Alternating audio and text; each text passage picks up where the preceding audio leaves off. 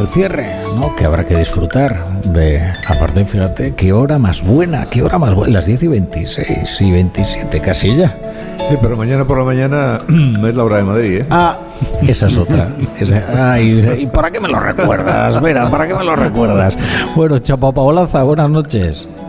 Buenas noches, Rafa La Torre. Qué bien estáis allí, ¿eh? Hombre, vamos a ver. Te, digo lo mismo que a todos. De todas las decisiones malas que has tomado en tu vida, ninguna como esta, de quedarte en Madrid. Pero bueno, vamos, Chapo, a ver qué tienes ahí anotado en el cuaderno. Bueno, pues efectivamente traigo anotado que vosotros, ahí en Tenerife, y yo aquí con Laura Borrás, John Alomu del independentismo, condenada por el asunto de los trapis. Tremenda historia. Una mujer recibe un sobre con billetes en su correo, los billetes son falsos Investigan al destinatario y resulta ser un tipo medio metido en las drogas que hacía trapis con la Laura Borrás, con no sé qué contratos. El TSJ catalán decide la condena y pide a la vez que la indulten. Si no merece la condena, ¿para qué puñetas la condenan? El gobierno ya no tiene que indultar a los independentistas porque salen indultados del juzgado.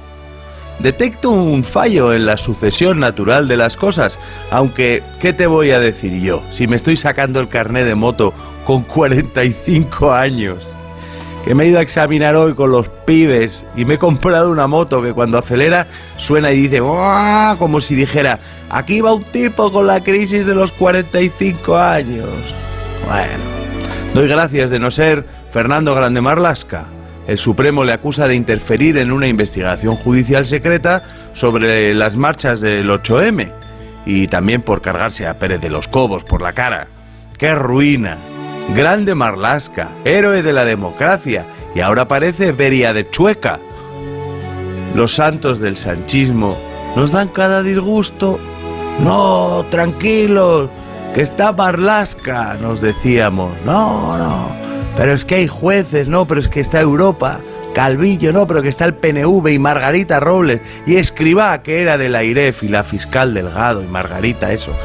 con Margarita no podrán, ¿eh? ni con la fiscal, ¿eh? ¿cómo se llamaba? Espérate, bueno. En fin, un disgusto.